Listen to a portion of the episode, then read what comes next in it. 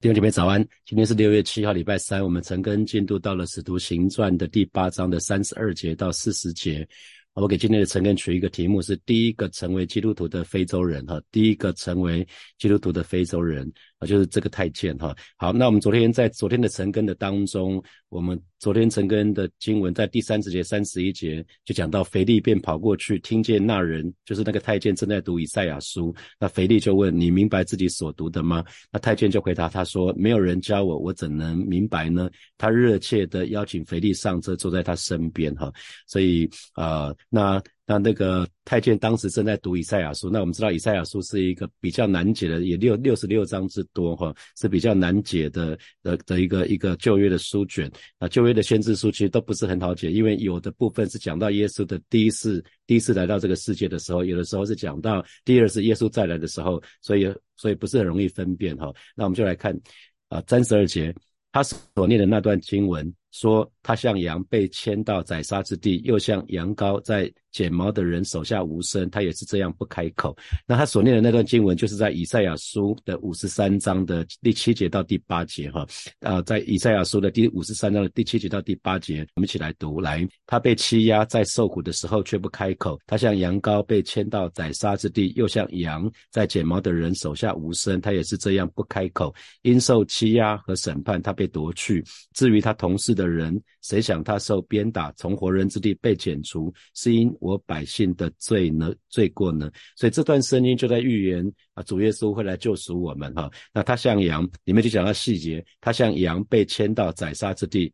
那其实就讲的是耶稣就是那个带罪的羔羊。我们在逾越节的时候，不是每一个家每家家户户都有带罪的羔羊吗？那耶稣就是那个带罪的羔羊，被牵到格格他去牵定十字架哈。那在约翰福音的第一章的二十九节，约翰福音的第一章二十九节啊，那施洗约翰看到耶稣的时候，他也提到次日，约翰看见耶稣来到他那里，就说：“看呐，神的羔羊，除去世人罪孽的哈。”所以当施洗约翰第一次看到耶稣的时候，就说：“这就是神的羔羊，是来是要背负世人罪孽，是要除去世人罪孽的。”然后接下来，接下来这这这这。呃，接下来他又说，又像羊羔在剪毛的人手下无声，他也是这样不开口。有有有没有想有没有想到一个场景，就是耶稣在公会的时候，面对审判的时候，然后还有在巡抚在比拉多面前，他从头到尾就是默然无声哈，不会自己不会自己辩。变白什么的哈，在马太福音的二十六章的六十三节，还有马太福音的二十七章的十四节，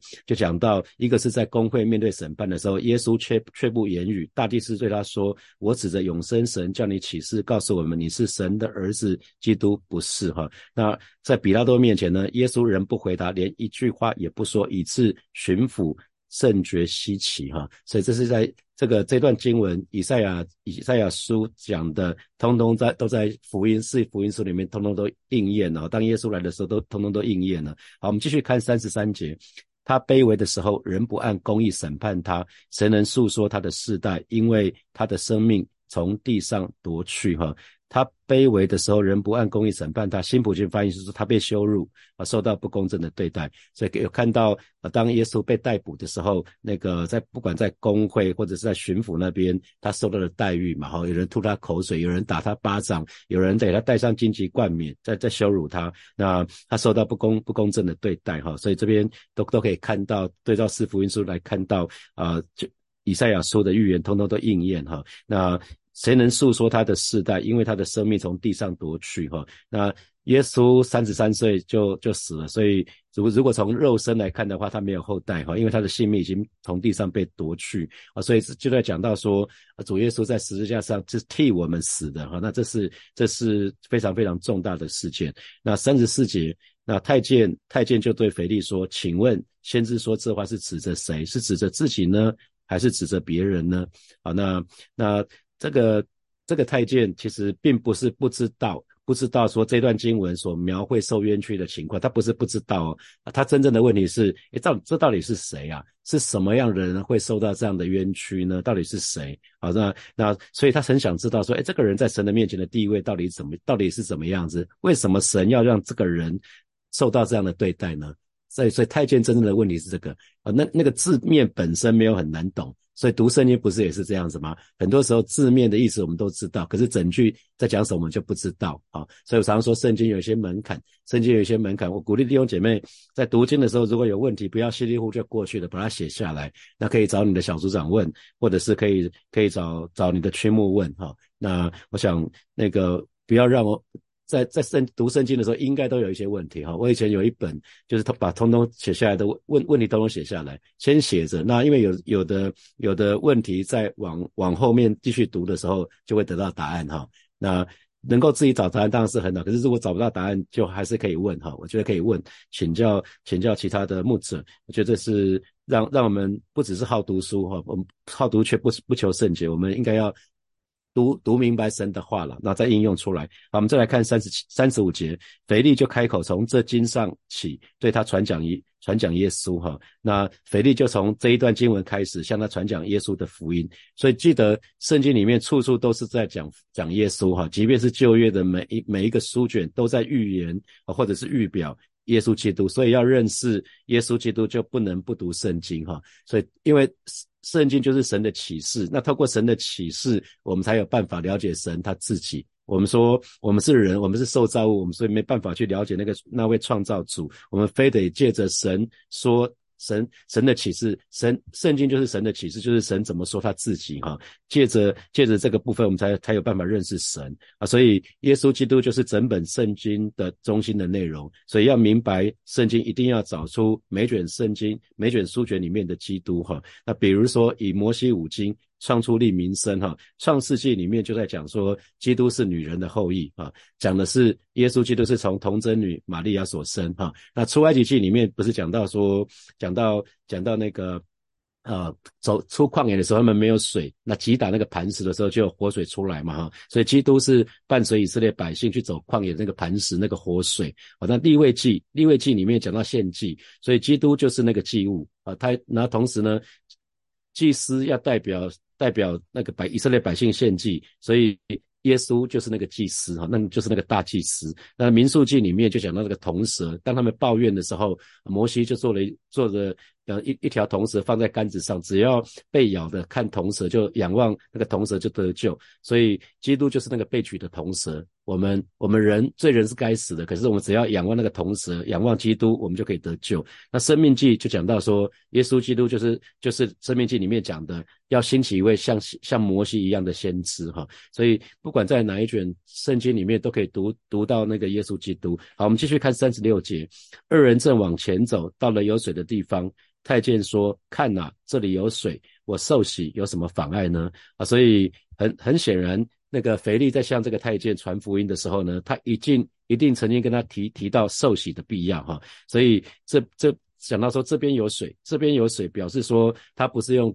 应该不是点水里哈，他们两个人都进进下去了哈，所以我还是鼓励弟兄姐妹，如果可以的时候，那那尽量用进进水的哈，进水里，进水里你会你就更有感觉。那点水里不是不行啊，就是如果身体当天刚好有状况，用点水里也是 OK。可是如果把全身浸到水里面，那那那那你你我们是更有感觉，因为与死与耶稣同死同同复活哈，所以他这边才会讲到有水的地方，到了到了有水的地方哈，所以我们传福音不要只传半套，我们不只是要带人相信，也应该带带领带领人受洗啊，所以我们在传福音的时候，也要同时要讲受洗，信而受洗的嘛哈，信而受洗必然得救，所以圣经里面圣经里面从圣经里面给我们的榜样，都几乎都是。一领受福音就马上受洗了哈，有注意到吗？一一信一信主一相信一相信耶稣是神的儿子就马上受洗了哈。所以领受福音的人并不需要等候一段时间，慢慢学习明白圣经，然后才受洗，不需要哈。这他只要对神的信心是是是是是坚固的，基本上就可以。所以三七节腓力说：“你若是一心相信就可以。”啊，你若是一心相信，就可以什么？就可以受洗啊。他回答说：“我信耶稣基督是神的儿子。”那呃，这这新普京的翻译是没有这一节经文哈，所以这节经文是有古有些古卷的圣经加上这一节经文啊。那一心相信讲的这样就是全心相信，不是半信半疑哈，不是半信半疑。那那那这个太监宣告什么呢？他说：“我信耶稣基督是神的儿子。”那我们说反复的说哈，耶稣是耶稣是名字嘛？那基督是主耶稣的职分啊，主耶稣职分。那他他就是受膏者，所以是职分。那神的儿子呢，是主耶稣的身份。主耶稣真正的身份是神的儿子，神的儿子也就是神自己的意思哈。所以他是基督，他来成全。基督是受膏者，受膏就有一个任务，就是要来成全神的旨意，要完成神的计划来。来拯救我们啊！这个是基督的的使命，所以他是神的儿子，所以他可以彰显彰显神自己，表明神自己。所以有一个是他的身份，有一个是他的职分啊。基督是他的职分，神的儿子是他的身份。好，那受洗的唯一条件就是相信主，只要是身心相信，有得救的经。知知道知道自己信主就可以得救的，这样就可以就可以受洗了哈。所以这边讲到说，我信耶稣基督是神的儿子，单单这么简短的一句话，就表明了基督徒信心的对象还有信心的内容哈。我们当当当我们说我相信耶稣基督就是神的儿子，这句话就表明基督徒的信心的对象还有内容。那好，我们继续看三十八节。那于是呢，就吩咐车站住，腓力和太监二人就同下水里去，腓力就给他施洗啊。那那这这边就讲到那个整个受洗的那个，看起来是那个就是很清楚是进进入水里面的哈。那受浸完之后呢，又从水里上来，那下水里去嘛，表示受洗的人跟被洗的人通通都是在水里面的哈。那我们刚刚提过了，受洗受在进水里就是。下去的时候跟跟主耶稣同死，那上来就是就是同复活，所以跟耶稣同死同埋葬，那上来就是同复活啊。那我们来看三十九节，从水里上来，主的灵把腓力提了去，太监也不再见他了，就欢欢喜喜的走路。那这个时候奇妙的事情就发生了，那腓力就被提走了哈，腓力就被提走了。那可是这个太监没有在那边哀哀伤切齿哈，没有没有在那边哭啊。那腓力呢怎么办呢？待我信主人不见了没有哈？没有，我们看到。太监也不再见他了，可是呢，是欢欢喜喜的走路。所以这个讲到什么？讲到说，真正的信主的呢，福音福音其实叫叫信主的人跟主耶稣发生直接的关系。哈，福音是让人可以跟跟跟主耶稣发生直接的关系。所以，如果传福音给我们的人可能离开教会了，甚至离开信仰的，难道神就不在吗？难道神就不真？当不是？你你从一定要常常记得，我们所信的是耶稣啊。我们信，我们所信的是耶稣，其他人的选择不关我们的事哈。其他人只可能冷淡后退或怎么，不关我们的事。那也而且同时也告诉我们是说，哎，可能有一个人一开始带你信主了，可能花了一些力气在你的时间，可是永远要回到神的面前来。真正的我们的救恩是从我我们的神这边来，不是你那个朋友带你信主那个人啊。他可能传福音给你，我们说有人栽种，有人浇灌，可是只有神的灵叫我们生长。啊，所以啊，我们要要留意这个事情。我想，圣经里面特别留下这一段话，觉得蛮有意思的是，你看这个太监，他是欢欢喜喜的，欢欢喜喜的走路了哈。所以我相信他回到他的国家去，一定是会跟人所分享他的福音。一个欢欢喜喜的人哈，一个信主之后欢欢喜的人，他一定很乐意跟别人分享他分享他所领受的福音哈。那啊，所以根据传说，这个太监回去之后呢，很多伊索比亚的人就成为。耶稣基督的信徒了哈，那啊，所以今今天今天我们就要留意，如果我们带人信主了，那个人不属于我们哦，弟兄姐妹记得，今天如果我们带人信主了，那个人不是属于我们的，那个是主的羊，不是我的羊哦，啊，所以那个我们要要能够分辨哈，那。特别是不管是呃，可能是你是小组长、区长或者区牧，或者我自己都一样哈。我们千万不要挡在主耶稣跟人的中间哈，因为我们每一个人都是有捐赠的祭司，在在新约时代，我们不需要透过另外一个人带我们到神的面前，不需要哈。我们每一个人都可以直接到神的面前啊，甚至圣经里面说的哈。我们都是圣洁的国度，是属神的子民啊，我们也是君有君尊的祭司啊，所以其实。就不能把传福音所得的人视为己有哈，不是不是我们的，他们不属于我们。那所以主的灵，主的灵把腓力提了去呃，让那同时你看主的灵把腓力提了去，神一直在做一些奇妙的事情。是腓力一开始在撒玛利亚传的福音，然后他神并没有让他继续在在撒玛在撒玛利亚那边成为那个地方的牧师哈，受到那边信徒的照顾没有，神就让他离开，把他抽离离开离开撒玛利亚，然后到了加萨这边来。碰碰遇见这个太监，然后没有多久，这个太监受洗了，结了果子了。神又让他离开自己传福音的成果，不不让不让他把人留在自己的手中哈。因为很重要的是，我们一起做耶稣的门徒，一起效法耶稣。所以腓力，我们可以看到腓力这个人呢，他自由的来了，因为圣灵给他一个感动，要要到要到加沙这个地方了，他就来了。然后呢，他又又又什么都不带，就又又又又离开了哈，又离开了。所以圣灵所所给人的带领，其实不会受到捆绑哈。圣灵所所给人的带领，不会受到任何的组织啊、任何的人情啊这些这些捆绑。那我们看到最妙就是太监没有没有看到腓力了，可是他可以继续的欢欢喜喜的走路哈。所以弟兄姐妹记得得救以后。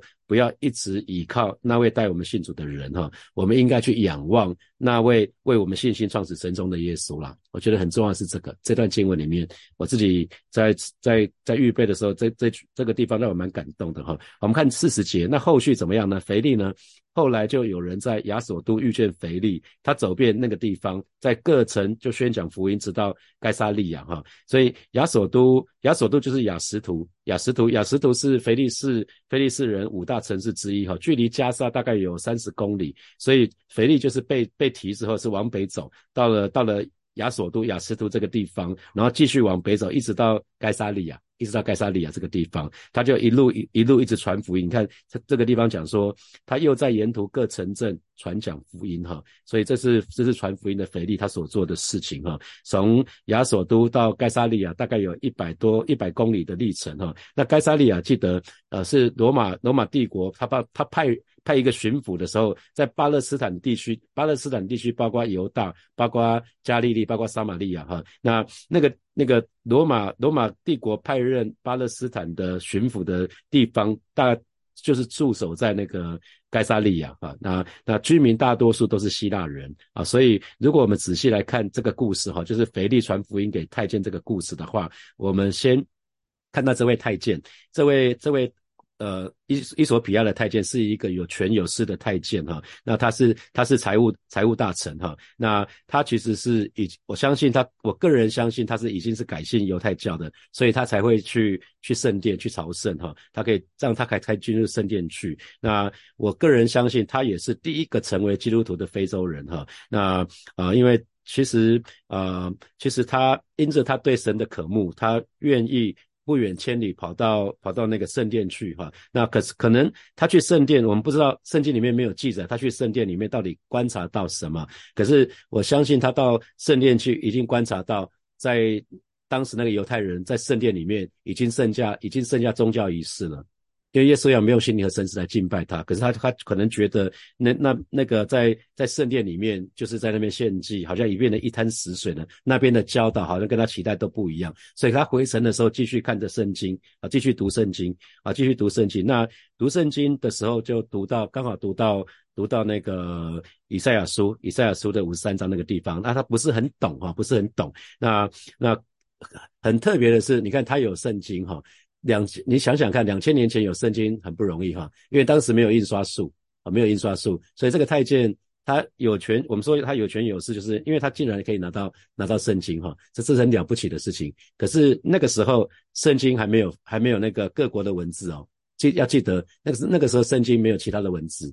通常要传福音，要到各个国家去，一定要传，一定要翻译成他们的母语啊，这样这个时候才有办法好好的传福音哈。那那可是当时非洲的教会并没有他们自己语言的语言的圣经哈。那所以其实整个世界的宣教史其实都显示，宣教的成功是不是能够成功，常常取决于什么呢？那些被带到。带到基督面前的人是不是有圣经？有用他们自己语言写成的圣经啊？那这个这位大臣呢？他到耶路撒冷敬拜，他现在准备要回去了哈，准备要回去了。那在耶路撒冷，他可能蛮失望的哈，他可能蛮失望。他带着一个期待去，可是却有一点像失望回去，因为那个地方流于形式了，已经物质化了，没有生命了哈。就像耶稣看到的那个那个圣殿的一样哈。那他在他在车上读着，在读先知以赛亚的书，他表示表示什么？他渴望明白明白这个犹太教啊，因为他去圣殿那时候，当时就是犹太教嘛，哈，犹太教他们里面到底他们在讲什么？那腓力就问他说：“你所念的，你明白吗？”那从他的回答就可以看到，他里面有一个不满足啊，有一个很深的不满足啊。他说：“没有人指教我，怎能明白呢？”啊，这个是他的不满足。他多希望有人可以教他。他说：“没有人指教我。”所以这里这里用指教啊，指教指教这个字其实讲的是有权柄的教导跟解释，有权柄的教导跟解释哈。那以赛亚书其实是在圣经里面很难很难的一卷书卷，它也被公认是公认是那个公公认是圣经里面。不管是文学文学最优美啊，或者是最有深度的一卷书卷哈，那里面就讲到神的仆人怎么在得胜之前先受苦，怎么先被压伤，怎么饱经痛苦哈。那这个这个部分是在讲讲到先知先知以赛亚书哈，他虽然有兴趣，可是呢读不懂，感到困惑啊，所以当。当那个神感圣灵感动腓力去走在他旁边的时候，他就问了那句话说：“请问先知说这话是指谁呢？是说他自己还是指着别人呢？”啊，所以从这个问题来来看的话，他会提问，表示是他有一个有思想，他他有他很想了解圣经在读什么。弟兄姐妹，我真的鼓励弟兄姐妹，你在读圣经的时候要问问题啊，要要应该要有问题才对。我我读圣经的时候，很有一坨拉古的问题啊。包括福音书都有啊，我都就把它写下来，然后慢慢的随着时间，我就能够自己解决的，读上下文，然后把它找出来，然后写写下来，然后去去解它啊。那很多解经者直到今天也在问说，那到底这个是以赛亚书在在讲什么啊？那我以赛亚书其实不是讲说我们我所传的有谁信呢？耶和华的宝贝向谁向谁显露呢？因为难道以赛亚这个先知他是在悲伤他自己的事工不是很成功吗？还是指的将来那那一位他的事工会失败吗？啊，所以很多人在争论这个部分哈。可是呃。我我们很清楚哈，我们很清楚这边在这段使徒行传里面讲的是这个伊索比亚的人呢，他从耶路撒冷去去敬拜回来了。那这个时候他一再思想以赛亚的经文，他却读不懂，所以可是他里面反映出来是内内心非常非常的饥渴。弟兄姐妹，当你不懂的时候，你会想要把它弄懂吗？那就是表示你内心对神的话语的饥渴啊，还是你觉得囫囵吞枣也没关系啊？这是表示我们对神的话语的态度。一个人对神的话语的态度，就是对神的态度。啊，如果我们对神的话语是很是很专心的，我们对神其实就是这么专心啊。当我们对神的话语敬畏，我们对神就是敬畏的哈。所以，我们看到那腓力呢，神预备的以预预备的太监的心，他是一个非常非常可慕的。神又预备的腓力啊，腓力因为灵很敏锐，神就说，神就叫他你去下到旷野去，往加沙那个地方去。他也没有问，现在日正当中，诶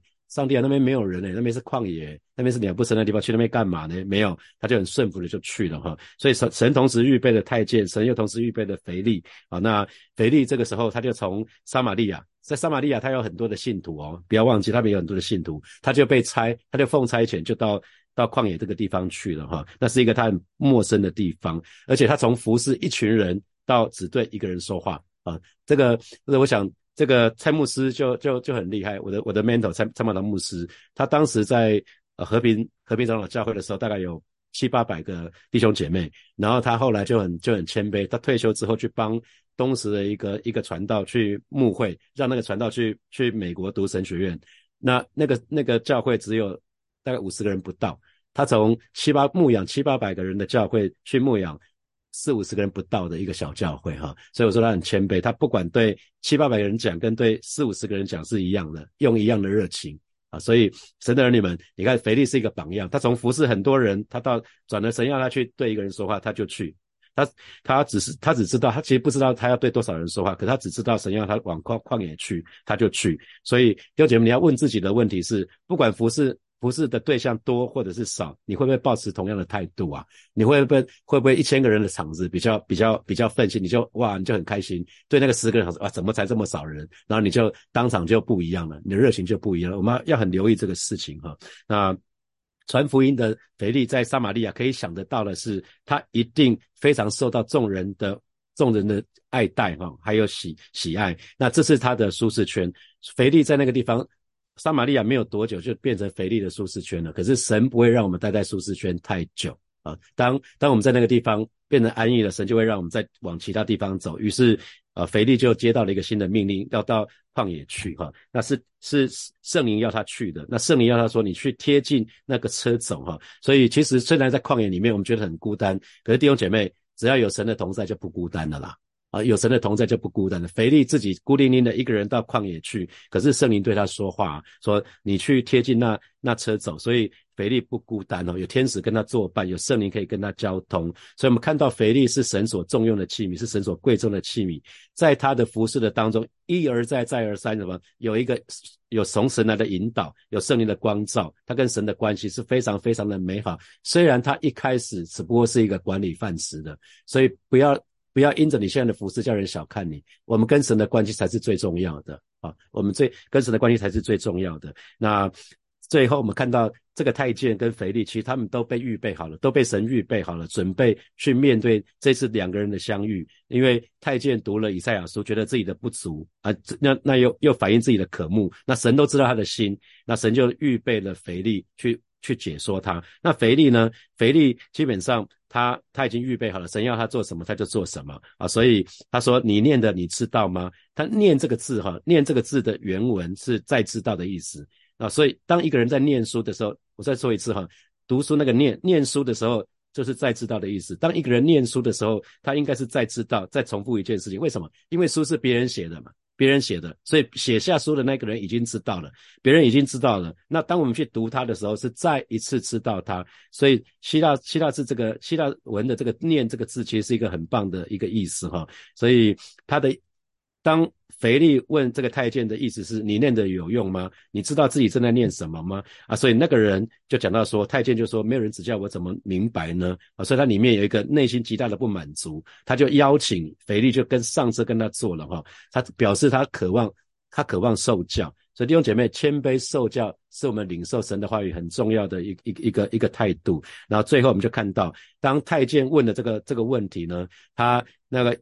腓腓力很快就认出来说：“你讲的那这段经文里面，他就是耶稣，因为他们他们已经是耶稣复活的见证者了。他们从耶稣的复活再推回去，就是耶稣就是以赛亚书里面所讲的那一位啊。所以这是一个很美的故事。所以当他一路对太监讲的时候，他同时跟他讲要信信而得救，那太监就马上就顺服，就付诸行动。你看看那这里有水，我受洗有什么妨碍呢？于是当当他受洗完，腓力要完成这个工作嘛。”腓力的任务完成，就被圣灵接走了哈。呃，那那我想这个这个这这个部分讲到非常非常的非常非常有意思的部分哈。那这个太监就忘记腓力了哈。腓力当刚刚为他施洗，跟他跟他陪他走了一段，都为他解解经哈。那可是他忘记腓力，为什么？因为他已经找到最他灵里面最渴慕的东西了。这就是圣经里面讲，天国好像个宝贝。当我们找到的时候呢，我们就欢欢喜喜的放下一切，其他都不重要了。当我们得着耶稣就够了，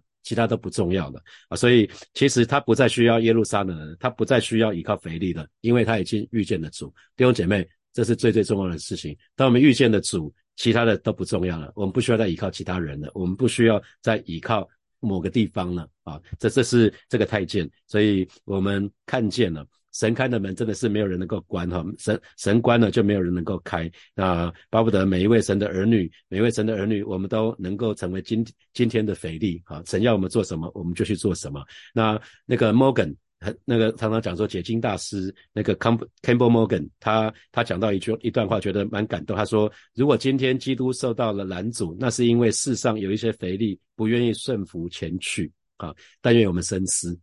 好，接下来我们一些时间来默想今天的经文衍生出来的题目。好，第一题是要，如果我们要认识耶稣基督，就不能不读圣经。那请问你的读经生活怎么样子？那请问你可渴慕更深的认识神吗？那你愿意做出什么改变呢？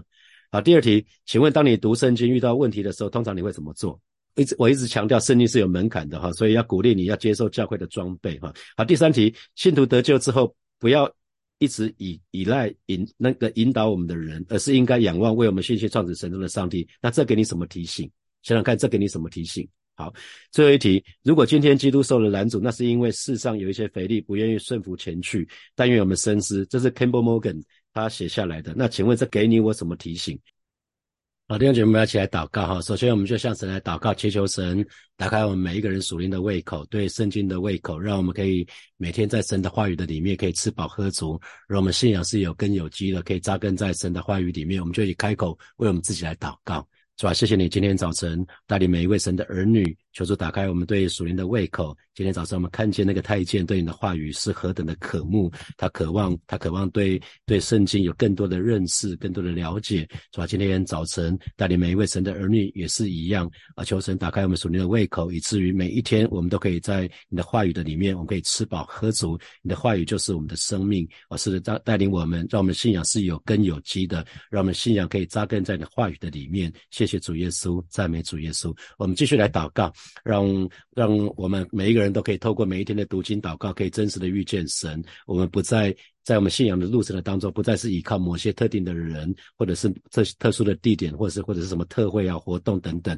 让我们就是单单单的仰望神，我们就开口来祷告，是吧？谢谢你，今天早晨再次我们来到你面前向你来祷告，看见腓力虽然被虽然离开，但是太监依然依旧是欢欢喜喜的啊往往往他的国家走，啊是是吧？谢谢带领每一位神的儿女，而是今天早晨带领我们都可以真实的遇见你，我们每一天都可以被圣灵充满。以至于主要我们这个人完全的被圣灵掌管，我们不再需要依靠任何的人，或者是特殊的地点或者活动啊，带领我们就是单单的依靠你，单单的仰望你啊！谢谢主，谢谢主，赞美主。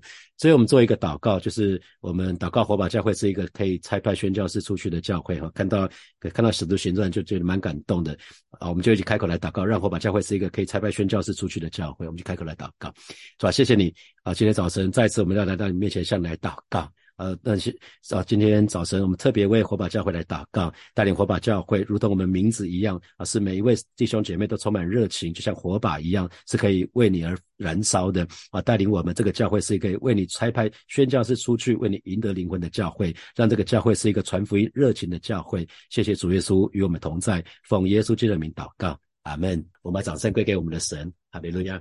好，我们今天整个就要停在这边哦。祝福大家有美好的一天，有得胜的一天。我们明天见，拜拜。